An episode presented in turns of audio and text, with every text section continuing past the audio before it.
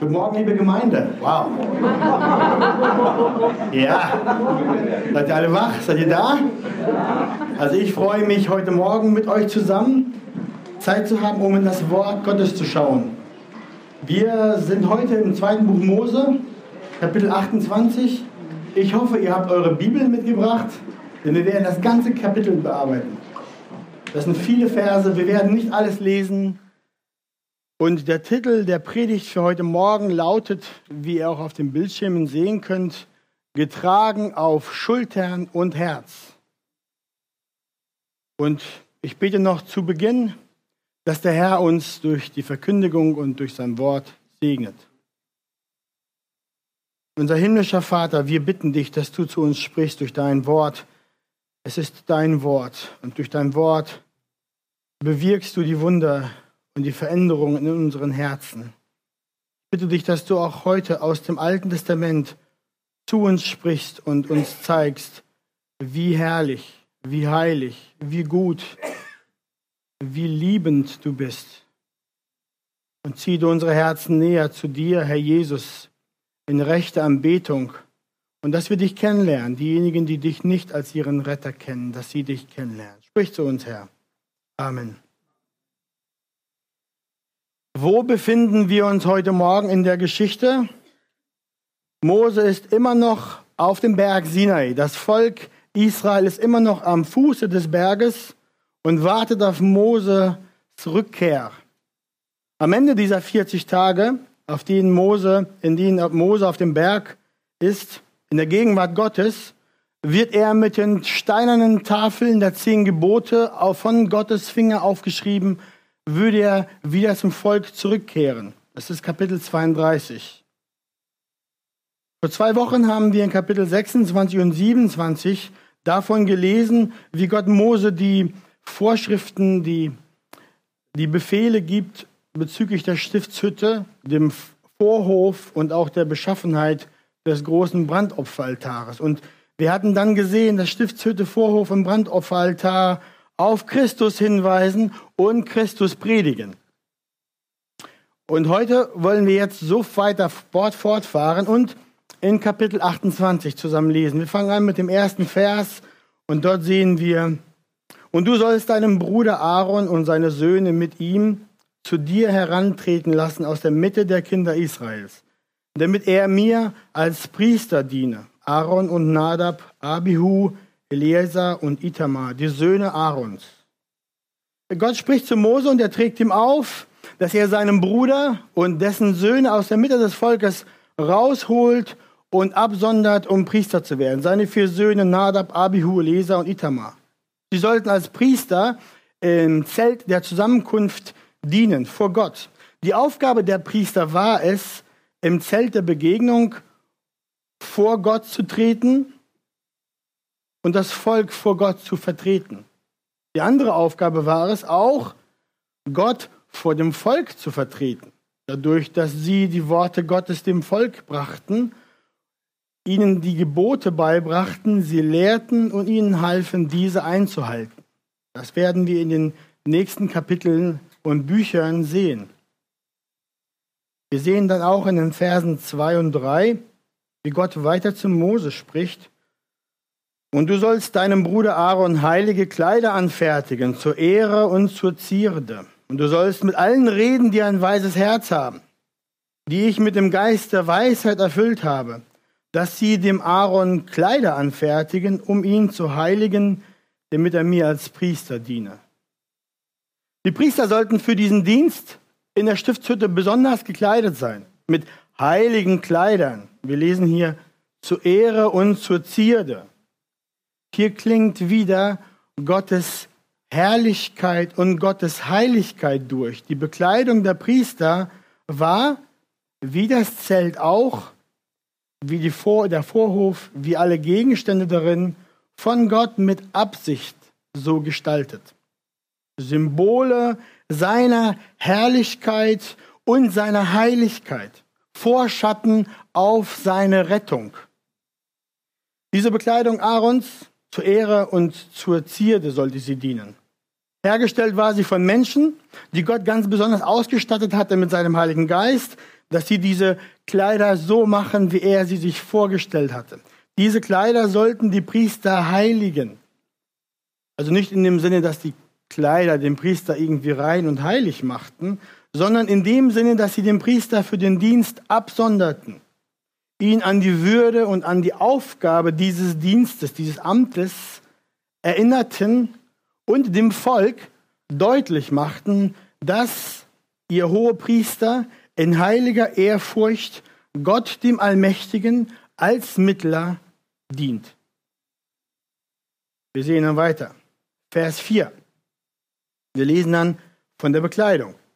Das sind aber die Kleider, die sie anfertigen sollen. Ein Brustschild und ein Ephod, ein Oberkleid und ein Leibrock aus gemustertem Stoff, einen Kopfbund und ein Gürtel. Wir sollen sie, da, sie deinem Bruder Aaron und seinen Söhnen heilige Kleider machen.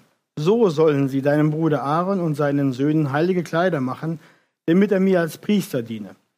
Dazu sollen sie Gold nehmen und Garne von blauem und rotem Purpur und Karmesin und von Leinen. Und dann steigen wir jetzt in den ersten Punkt ein und wir gehen Stück für Stück durch die Bekleidung der Priester, des Priesters durch. Die Verse 6 bis 14, jetzt fasse ich zusammen, beschreiben einen Bekleidungsgegenstand, den die Bibel Ephod nennt. Das ist eine Transkription aus dem hebräischen Wort. Steht für so ein ärmelloses Leinengewand, das vielleicht bis zu den Fußgelenken, auf alle Fälle aber bis zur Hüfte reichte, wahrscheinlich bedeckte es den ganzen Rücken des Priesters. Dieses Ephod war aus Gold und Zwirnen aus rotem Purpur, Karmesin und Leinen in kunstvoller Arbeit gemacht. Es hatte zwei Schulterstücke, und diese waren durch goldene Ketten mit dem Brustschild verbunden. Auf jedem dieser Schulterstücke war ein in Gold gefasster Onyxstein, auf dem jeweils sechs Namen der Stämme Israels eingraviert waren. Ich habe euch dazu natürlich eine Illustration mitgebracht, damit ihr euch das vorstellen könnt. Ich bin ja ein Freund von Bildern. So oder so ähnlich kann das Ephod und die Steine auf den Schulterstücken ausgesehen haben. Ihr seht rechts den Hohepriester in der vollen Montur und dann seht ihr so eine Beschreibung von dem Ephod. Das ist eine, eine Möglichkeit davon, sogar mit Hebräisch beschrieben. Und darunter zwei Steine, einge, ein, eingefasst in Gold und graviert. Das sind Nachbildungen, wie es hätte aussehen können.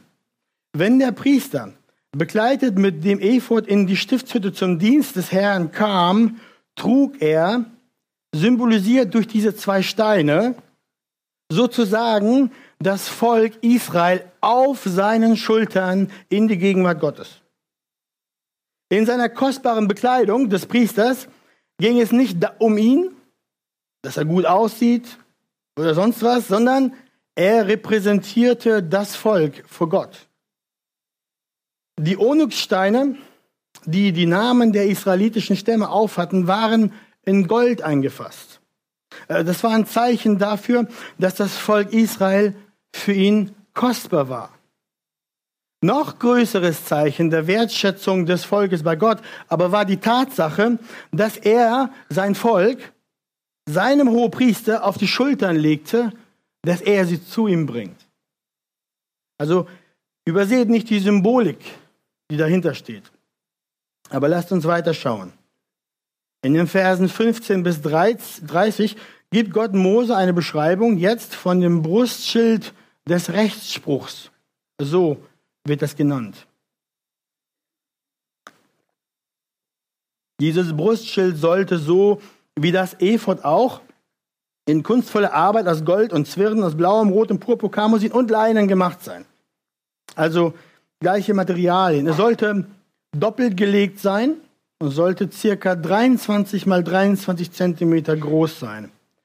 Es war mit zwölf in Gold besetzten Edelsteinen besetzt. Das Brustschild lag, wie der Name schon sagt, auf der Brust des hohen Priesters, war mit zwei goldenen Ketten an das Ephod befestigt und mit zwei weiteren unten an den Gürtel. Das heißt, der Hohepriester trug das Volk nicht nur auf seinen Schultern, als er in die Gegenwart, wenn er in die Gegenwart Gottes kam, sondern er hatte das Volk am Herzen. Er trug es am Herzen. Und diese zwölf Steine, diese zwölf kostbaren Steine des Brustschilds, waren in vier Reihen von jeweils drei Steinen arrangiert und repräsentierten jeweils einen der zwölf Stämme. Vielleicht waren die Steine in Marschordnung ange, ange, ange arrangiert, aber darüber gibt es viel Diskussion. In welcher Reihenfolge die drauf waren, ist nicht so wichtig. Ich habe euch hier auch eine Illustration mitgebracht, wie so ein Brustschild ausgesehen haben könnte. In der Mitte seht ihr das aus diesen Materialien hergestellt, zwölf Steine in Gold eingefasst, daran befestigt. Links nochmal die zwölf Steine an sich selbst. Vielleicht könnt ihr die Eingravierung sehen. Der Text sagt von den Steinen, wenn ihr reinschaut in die Verse 17 bis 18 und 19 oder 18 bis 19, eine, erste, eine, eine Reihe sei ein Rubin, ein Topas und ein Smaragd. Die erste Reihe, die zweite Reihe ein Granat, ein Saphir und ein Diamant. Die dritte Reihe ein Opal, ein Achat und Amethyst. Die vierte Reihe ein Chrysolith, ein Onyx und ein Jaspis. Gott hatte es vorgesehen, dass jeder Stamm durch einen anderen wertvollen Stein symbolisiert wird. Er hätte ja auch sagen können, mach schön zwölf kostbare Rubinen, schreib die Namen drauf.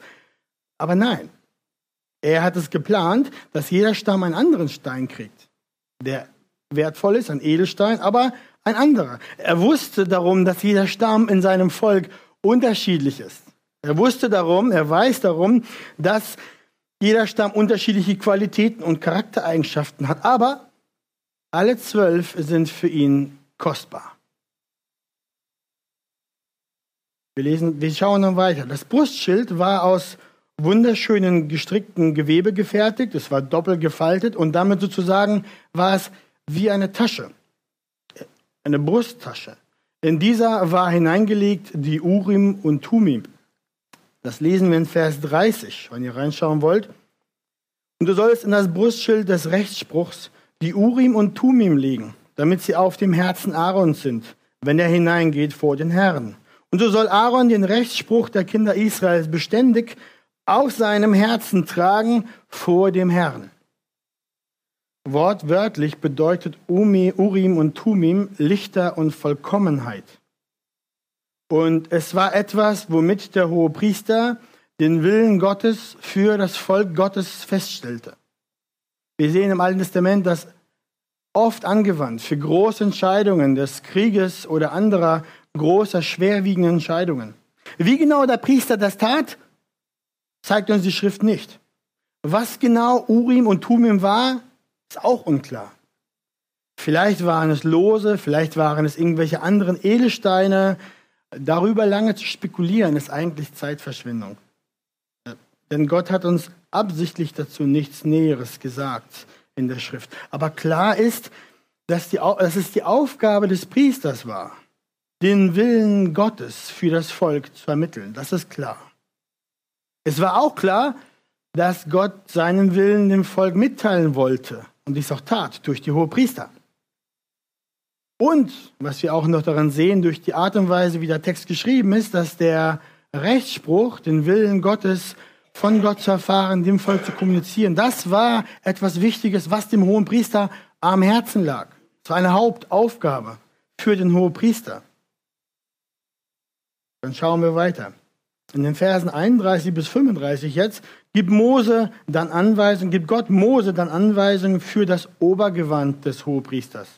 Es sollte aus einem Stück gewoben sein, war ein Gewand ohne Naht, aus blauem Purpur gefertigt. Die Öffnung für den Kopf war verstärkt, sodass sie nicht reißt. Der untere Saum dieses Gewandes war herrlich schön verziert mit violettem purpurfarbenem und karmesinroten Garn mit Granatäpfeln verziert.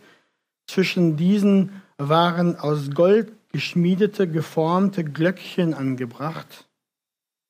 Wir sehen in Vers 35, Gott sagt, und Aaron soll es tragen, wenn er dient.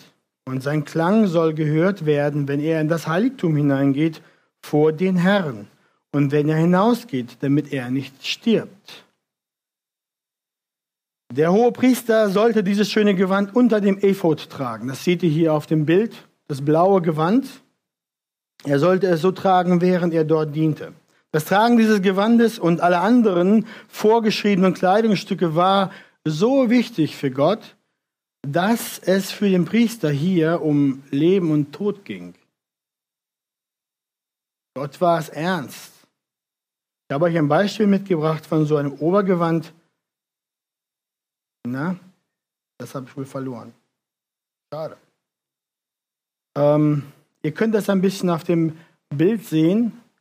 Unten die kleinen Glöckchen, aber die waren, ich, man kann sich die vorstellen, dass sie herrlich geformt waren. Kleine Kunstwerke, Glöckchen, die geklungen haben, die haben sich verstanden auf diese Kunst. Aber wir schauen weiter. In den Versen 36 bis 38 beschreibt uns der Text dann das goldene Stirnblatt. So etwas wie eine Krone. Dieses Stirnblatt war aus reinem Gold gefertigt. Es war eine Kopfbedeckung nur für den Hohepriester. Eine Art Turban gehörte dazu. Vers 39. Und dieses goldene Stirnband war mit einer purpurnen Schnur an diesem Turban befestigt. Auf diesem Stirnband war eingraviert, heilig dem Herrn, sagt der Text.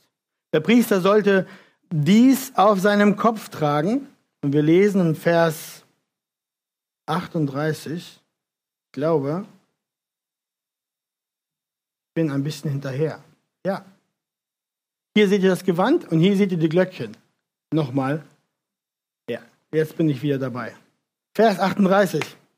Damit Aaron die Verschuldung in Bezug, also der Priester sollte diesen Turban und diese Krone sozusagen auf seinem Kopf tragen, damit Aaron die Verschuldung in Bezug auf die heiligen Gaben trage, welche die Kinder Israels darbringen, bei allen ihren heiligen Gaben.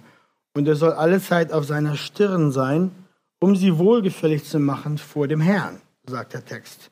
Durch das Tragen dieses Turbands mit diesem Stirnband identifizierte sich der hohe Priester mit den Sünden des Volkes und auch damit mit diesem Opfer, das er jetzt in die Gegenwart Gottes brachte. Dann zum Abschluss, zum Ende unseres Textes, in den Versen 39 bis 43, lesen wir von der weiteren Bekleidung der Priester, die jetzt noch nötig war, von den leinenen Beinkleidern, dem leinen Leibrock, dem leinen Gürtel und diesem Kopfbund. Den Kopfbund hatte ich ja eben schon erwähnt. Dieser war aus weißem Leinen, wurde zu einem Turban um den Kopf gewickelt und war den Priestern zur Ehre und zur Zierde gegeben. Der Gürtel wurde in Buntwirkarbeit gefertigt, also aus bunten Garnen, kunstvoll hergestellt. Mit, dem Gurt, mit diesem Gurt wurden die Gewänder alle schön zusammengebunden, dass er, der Priester sich bewegen und dienen konnte.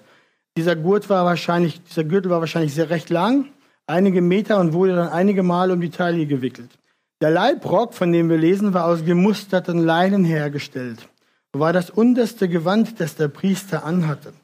Dazu ordnete Gott auch an, dass man eine leinene Unterhose anzog, die bis zu den Knien ging.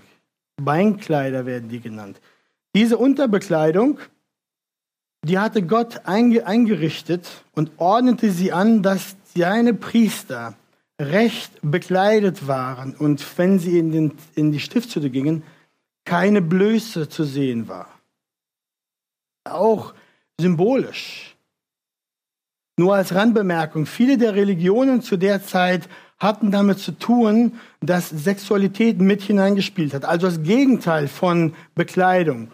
Viel Entblößung. Und Gott distanziert sich aufs Äußerste davon in seiner Anbetung und Heiligung ist, dass der Mensch seine Blöße bedeckt, kommt zu dienen. Darauf kommen wir gleich noch zu sprechen. Wir lesen aber in Vers 43. Und Aaron und seine Söhne sollen sie tragen, also diese Bekleidung, wenn sie in die Stiftshütte hineingehen oder wenn sie dem Altar nahen, zum Dienst am Heiligtum, damit sie keine Schuld auf sich laden und nicht sterben müssen. Das soll eine ewige Ordnung sein für ihn und seinen Samen nach ihm. Aaron und seine Söhne sollten diese vorgeschriebenen Kleider diese Bekleidung tragen, wenn sie in den Dienst des Heiligtums kamen. Nahten sie sich ohne diese Bekleidung, dann luden sie Schuld auf sich, sagt der Text, und der Tod würde sie als Strafe ereilen. Ihr merkt es. Dies ist etwas, was Gott nicht optional seinen Priestern vorgibt, sondern absolut notwendig. Wir kommen jetzt zum zweiten Punkt unserer Predigt und das ist jetzt die Anwendung auf uns. Ich denke hier, wir haben jetzt ein gutes Bild davon, wie der hohe Priester, wie der Priester bekleidet war, wenn er in die Stiftshütte kam zum Dienen. Jetzt ist aber die Frage für uns, was lehrt uns das Kapitel? Was zeigt es uns über Gott und sein Heil? Nun, wir müssen sofort sehen, Gott hat es gewollt, dass er inmitten seines Volkes wohnt. Er hat sich einen Plan ausgedacht, die Stiftshütte zu bauen, sodass er nicht ferne war, sondern dass er mitten unter seinem Volk wohnen konnte. Aber da er heilig ist und das Volk sündig ist, ging das nicht ohne weiteres, sondern ihr merkt auch, die Stiftshütte ist absolut trennend. Der Vorhof, ein Vorhang zum Heiligsten, ein weiterer Vorhang ins Allerheiligste. Da hineinzugehen, drohte der Tod. Da konnte nicht einfach irgendein Israelit hineinspazieren und so, oh la la, mal eine Beziehung und ein Gespräch mit Gott anfangen. Das ging nicht. Eingang gab es nur durch den Vorhang im Osttor, Ostseite und auch nur im Schlepptau mit dem rechten Opfer. Ein wohlgefälliges Opfer in der Hand. In die Stiftshütte und in die Gegenwart Gottes kam ein gläubiger Israelit nie. Das durfte nur der Priester. Und auch nur zu bestimmten Zeiten. Und auch nur auf bestimmte Art und Weise. Und auch nur ganz bestimmt gekleidet. In unserem Abschnitt beschreibt Gott, wie dieser Mensch, der Priester, in seine Gegenwart treten durfte, wie er gekleidet sein sollte. Gott schreibt es vor bis zur Unterhose, wie dieser Mensch kommen kann, damit er vor den Flügeln der Cherubim, Cherubim stehen darf. In der Heiligkeit Gottes. Vielleicht habt ihr die Ernsthaftigkeit und die Strenge bemerkt, die dahinter steht, mit der Gott diese Verordnung gibt. In Vers 35 haben wir auch gelesen.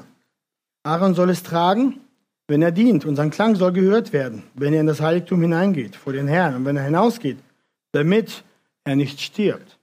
In Vers 43 spricht Gott dann auch von Aaron und seinen Söhnen, den Priestern, und von de deren vorgeschriebener Bekleidung. Und wir lesen in Vers 43, und Aaron und seine Söhne sollen sie tragen, wenn sie in die Stiftshütte hineingehen oder wenn sie dem Altar nahen zum Dienst am Heiligtum, damit sie keine Schuld auf sich laden und nicht sterben müssen.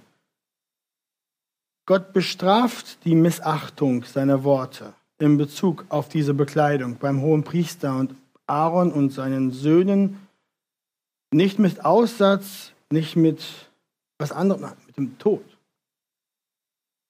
3. Mose 10 werden wir später noch lesen, dass Gott die zwei ältesten Söhne Aarons, Nadab und Abihu, mit dem Tod bestraft. Warum? Weil sie mit ihren Räucherpfannen kommen in die Gegenwart Gottes und die haben Feuer da hineingelegt, das nicht vom bronzenen Brandopferaltar kam, sondern von woanders. Hat Gott nicht akzeptiert. Er hat sie sofort getötet. Sie starben in der Gegenwart Gottes im Vorhof. Gott wacht über sein Wort und seine Bestimmungen und er ahndet Ungehorsam mit dem Tod. Seine Heiligkeit ist gravierend, ist ernst, ist groß. Das lehrt uns sofort und erneut, dass das Werk der Rettung ein sehr ernstes ist, dass der Gott der Bibel ein heiliger Gott ist, der ein verzehrendes Feuer ist, unnahbar und gefährlich für jeden Menschen, der zu ihm nach eigenem Gutdünken kommen möchte. Für die Priester war es nur möglich, in Gottes Gegenwart zu kommen, wenn sie alles ganz genau einhielten. Alles, was Gott forderte. Wir sehen das hier in der Bekleidung. Die priesterlichen Kleidung, Kleidung, die Bekleidung war überaus wichtig, damit überhaupt eine Möglichkeit entstand, in Beziehung treten zu können und vor Gott zu kommen. Geschwister, Freunde, hier und im Livestream, Gott ist kein Taschengott, mit dem wir umgehen können, wie wir wollen. Er nimmt uns nicht einfach an nach unserem Plan und nach unserem Ermessen. Wenn wir ihn nahen wollen, dann nur nach seinem Wort und nur nach seinem Willen, sonst gar nicht. Das zeigt uns seine Strenge hier in diesem Text. Das zeigt uns die priesterliche Tracht. Und das ist nicht nur, weil er der, der Gott des Alten Testamentes ist. Der Gott des Alten Testamentes ist auch der Gott des Neuen Testamentes. Er ändert sich nie. Ich weiß, ich kann jetzt missverstanden werden, als ob der Gott, den die Bibel hier zeigt, nur ein Gott des Feuers und des Zorns ist. Aber bitte hört zu, wir kommen noch weiter dazu. Das Problem ist, dass der Mensch ein Sünder ist. Es ist ein gravierendes, abgrundtiefes, trennendes Problem, sodass Gott jetzt nicht einfach Gemeinschaft haben kann mit dem Menschen. Der Mensch kann, ja, er will nicht in seinem geistig toten Zustand, in seinem völlig sündigen Zustand zu Gott kommen und sich ihm beugen und mit ihm Gemeinschaft haben. Der einzige Weg jetzt, das wieder zusammenzubringen, der einzige Weg der Rettung bestand darin, dass Gott selbst das Problem der Probleme beseitigte. Und dazu entfaltet er nun seinen Heilsplan. Und wir sind mittendrin. Wir haben dazu von der Stiftshütte gelesen. Wir haben gesehen, dass die Stiftshütte einen, eine Absicht hat, die auf Christus hinweist, auf einen, das ist Jesus Christus. Er ist der Eingang zu Gott. Er ist das Opfer auf dem Brandopferaltar. Er ist das Licht der Welt. Er ist das Brot des Lebens. Er ist der Sühnedeckel für die Gläubigen. Haben wir gesehen. Und jetzt in Kapitel 28 kommen wir zur Bekleidung der Priester und wir müssen das wieder erneut auf Christus hin auslegen. Jesus ist der hohe Priester. Wir werden das gleich noch aus dem Hebräerbrief sehen. Aber wir müssen auch gleich sagen, im Alten Testament, die hohe Priester waren Sünder. Sie durften vor Gott kommen, sie durften seine Gegenwart kommen, recht gekleidet, nur im Hinblick und im Glauben, dass ihre Sünden bezahlt und weggewaschen sind durch das perfekte, noch kommende Opferlamm. Jesus Christus. Sie durften nahen, äh, weil, weil der Vorschatten auf Christus zeigt, weil Christus noch kommen würde. Sie waren allesamt Sünder, wie der Rest des Volkes auch. Und wir sehen sogar, dass die Hohepriester später das Volk so in die Irre führen würden, so in die Sünde führen würden, dass Gott nachher das gesamte Volk ins Exil verbannen musste und der Tempel zerstört wurde. Der alttestamentliche Hohepriester war nur ein Vorschatten auf einen besseren Mittler. Und jetzt kommen wir zu Hebräer 7, Vers 11. Dort lesen wir, wenn nun durch das levitische Priestertum die Vollkommenheit gekommen wäre, wozu wäre es noch nötig, dass ein anderer Priester auftritt? Ein paar Verse weiter, in dem Kapitel Hebräer 7, 26 bis 27 lesen wir, denn ein solcher hoher Priester tat uns Not, der heilig, unschuldig, unbefleckt, von den Sündern abgesondert und höher als die Himmel ist, der es nicht wie die Hohepriester täglich nötig hat, zuerst für die eigenen Sünden Opfer darzubringen, danach für die des Volkes. Denn dieses Letztere hat er ein für allemal getan, indem er sich selbst als Opfer darbrachte. Zwei Kapitel später, dann im Hebräerbrief, lesen wir Kapitel 9, 11 bis 12.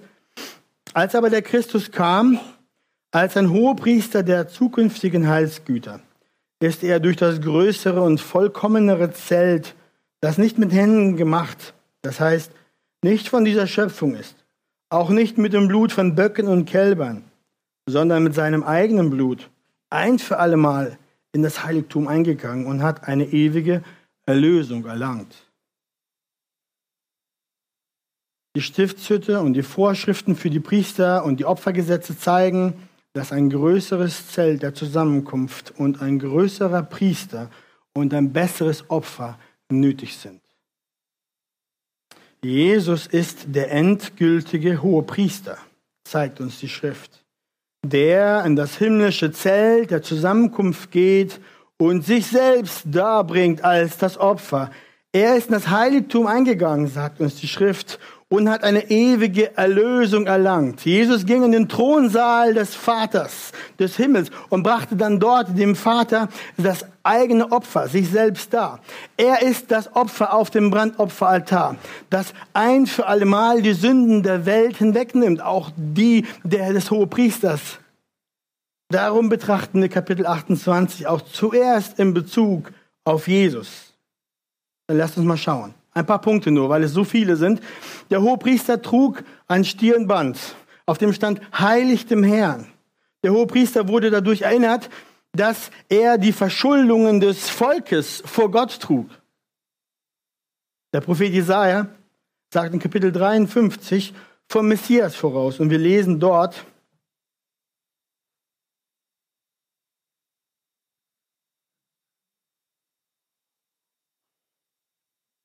Für wahr, er hat unsere Krankheit getragen und unsere Schmerzen auf sich geladen. Wir überhielten ihn für bestraft, von Gott geschlagen und niedergebeugt. Doch er wurde um unserer Übertretungen willen durchbohrt, wegen unserer Missetaten zerschlagen. Die Strafe lag auf ihm, damit wir Frieden hätten. Und durch seine Wunden sind wir geheilt worden. Jesus trug die Übertretungen und die Missetaten. Die Schmerzen und alles Leiden der Menschen trug er am Kreuz. Auf ihm lag die Strafe dafür, damit alle, die an ihn glauben, jetzt Frieden und Heil vor Gott erlangen können. Um das tun zu kommen, musste er sündlos sein. Und er war es auch. Er war sündlos. Er war wirklich heilig dem Herrn. Er brauchte kein Opfer für sich selbst zu bringen. Er trug in Wahrheit das goldene Stirnband, auf dem stand heilig dem Herrn. Sein Opfer war Gott wohlgefällig. Es war angenommen. Es hat gewirkt für alle Sünden aller Menschen all, zu allen Zeiten. Dann haben wir gelesen, der Hohepriester hatte das Ephod an mit den Schulterstücken. Mit zwei Onyxsteinen, mit den eingravierten Namen, das Brustschild mit den zwölf Steinen, mit den Namen des, ein Name pro Stamm. Der Hohepriester trug das Volk Gottes auf seinen Schultern und am Herzen in die Gegenwart Gottes. Wie viel mehr unser Hohepriester Christus. Er trägt sein Volk. Er trägt es auf seinen Schultern. Er trägt es am Herzen.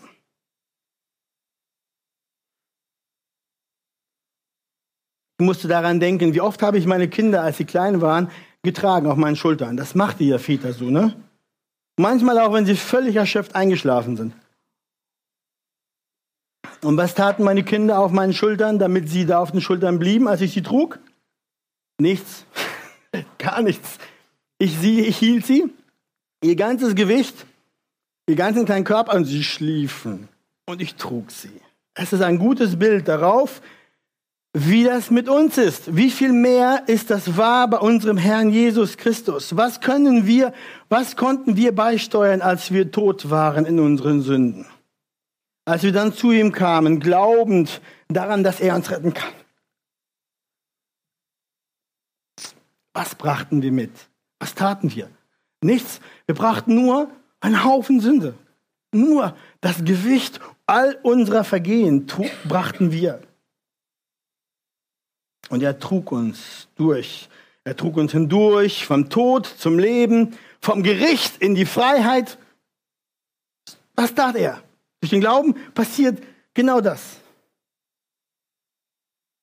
Und jetzt, nachdem du ein Kind Gottes bist, er trägt dich immer noch auf seinen Schultern.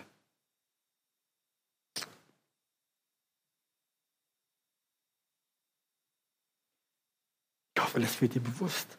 Jeden Tag trägt er dich auf den Schultern. Du lebst, weil er versorgt. Du gehst durchs Leben, weil er dich trägt. Er deinen Fuß nicht gleiten lässt. Er trägt dich sicher bis zum Ziel. Er ist der Anfänger und der Veränder eures Glaubens. Er trägt euch auf seinen Schultern und am Herzen. Du hast keine Macht. Er hat alle. Du hast keine Kontrolle. Er ist Herr über allem. Christ, trägt er dich auf seinen starken Schultern? Oh ja. Oh ja. Noch viel mehr, als wir oft gewahr werden.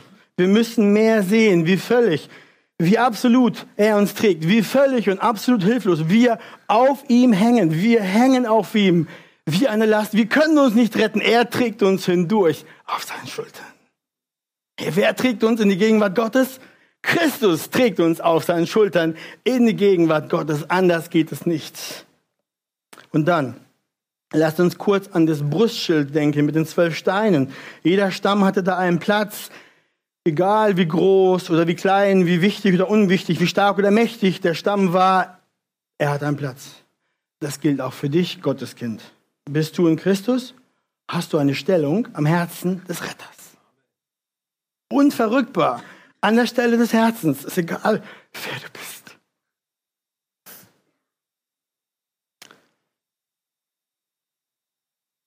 Du bist eingesetzt in Gold.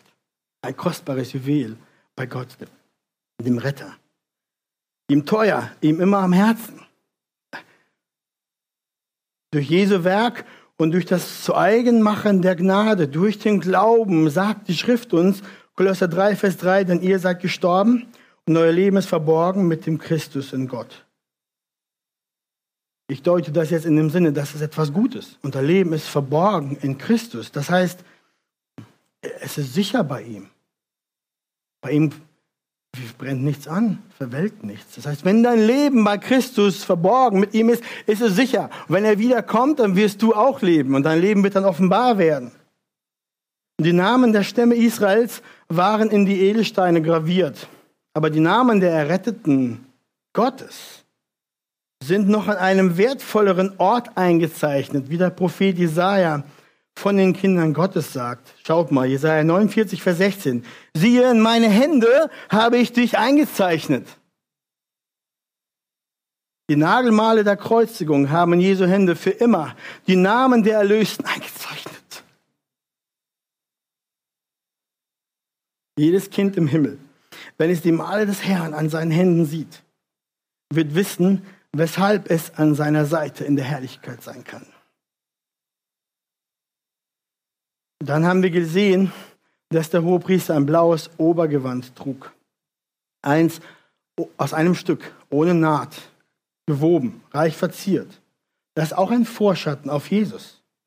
Als er in das himmlische, in die himmlische Stiftshütte hineinging, um sein Opfer dem Vater zu bringen, wurde sein Gewand auch ohne Naht aus einem Stück gewoben, nicht zerteilt, sondern was geschah damit?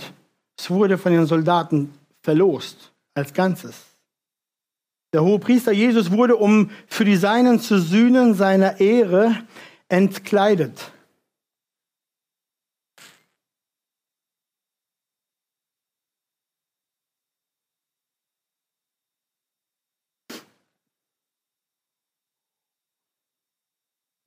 Am Kreuz wurde unser hoher Priester zum Fluch. Seine Ehre wurde von ihm gestreift und entblößt damit wir bei Gott seine Gerechtigkeit anziehen können, gekleidet sind in seiner Gerechtigkeit und dass unsere Blöße ein für allemal bedeckt ist. Versteht ihr das? Wir haben gesehen, dass der Priester auch weiße Leinengewänder um Beinkleider tragen musste, um ihre Blöße zu bedecken und um in Reinheit vor Gott treten zu können. Christus, der endgültige hohe Priester aber, hatte keine Blöße zu bedecken. Er war völlig rein. Er war sündlos. 2. Korinther 5,21 sagt uns, denn er hat den, der von keiner Sünde wusste, das Christus, für uns zur Sünde gemacht, damit wir in ihm zur Gerechtigkeit Gottes würden.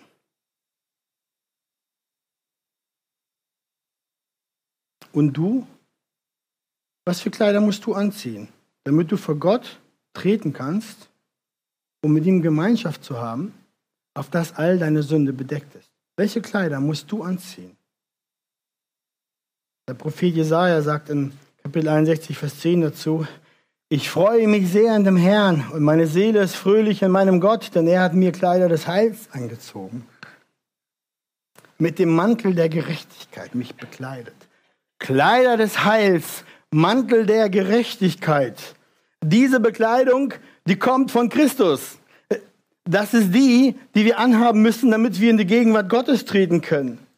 In diesen Kleidern haben wir keinen Mangel mehr. Wir sind bedeckt, wir sind gerecht, völlig gerecht und wir können jetzt in die Gegenwart Gottes kommen. Dieser Mantel der Gerechtigkeit, der kommt, wie Römer 3:22 sagt, die Gerechtigkeit Gottes kommt durch den Glauben an Jesus Christus zu allen und auf alle, die glauben.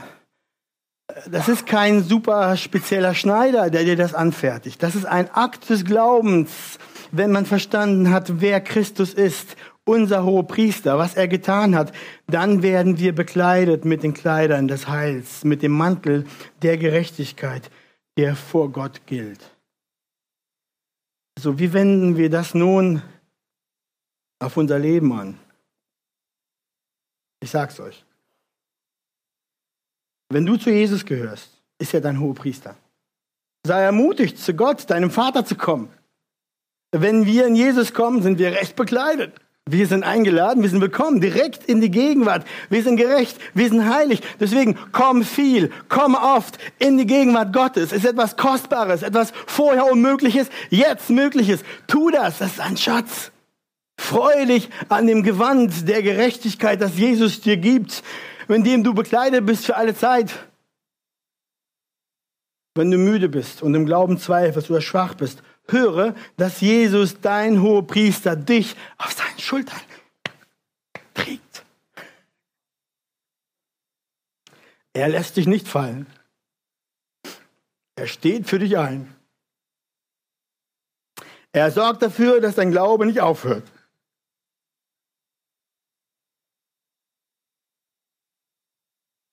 Du Kind Gottes. Du bist ihm am Herzen. Egal wie groß oder klein du bist.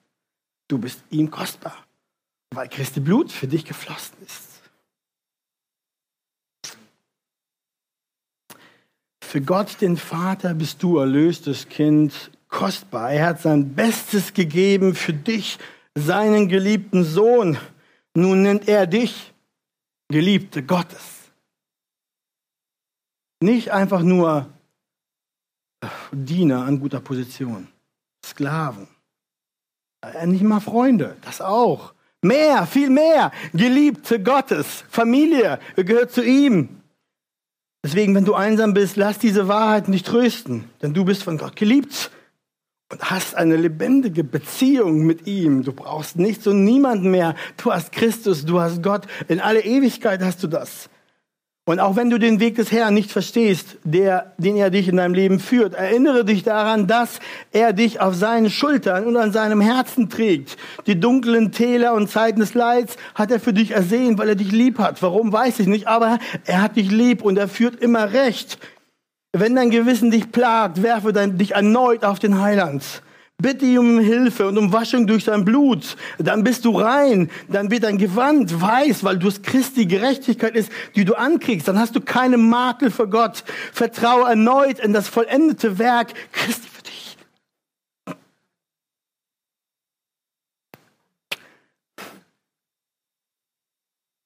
Bruder, Schwester, liebe Christus mehr. Denn er hat dich lebendig gemacht. Er hat dich gekleidet, hat dir ewiges Leben geschenkt. Er trägt dich, er kleidet dich, er versorgt dich. Wie gut ist unser Herr. Und du, Freund, heute Morgen, wenn du kein Gewand der Gerechtigkeit anhast, von Christus bekommen, dann bist du nicht bereit, um Gott zu begegnen. Dann bist du nicht bereit, in seine Gegenwart zu treten.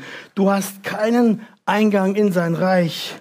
Deswegen lade ich dich ein, beuge dich heute vor ihm und bitte den Herrn Jesus, dass er dir ein, ein Gewand der Gerechtigkeit, eine Bekleidung des Heils gibt, damit du gerettet wirst, damit du Zugang hast und nicht zu den gehörst, die in die Finsternis hinausgeschickt werden. Amen.